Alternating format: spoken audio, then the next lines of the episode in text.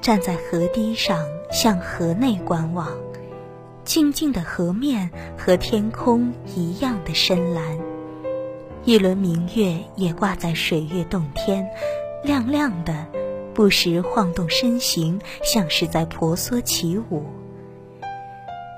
稍远一点，尽数远山倒影水中，恰似本来就长在水的世界里。对岸上汉桥施工队不同的灯在水中辉映，像一个个大大小小的太阳，又像是碧天里亮晶晶的星星。每一个亮点都光芒四射。亮体越大，辐射的光线就越粗，而且由粗渐细。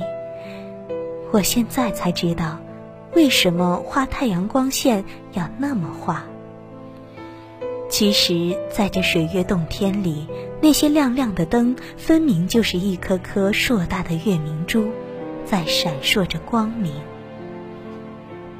静静的水中世界，没有一丝尘世喧嚣，没有尔虞我诈，那样清明，那样和谐。不论是谁到了那里，都会涤荡灵魂，净化思绪。什么凡尘俗念、爱恨情仇，通通被抛到九霄云外。何处为物，何处为我，已不是能够分得清楚。仿佛我即是物，物即是我，我中有物，物中有我，物我统一于这个奇妙的水中世界。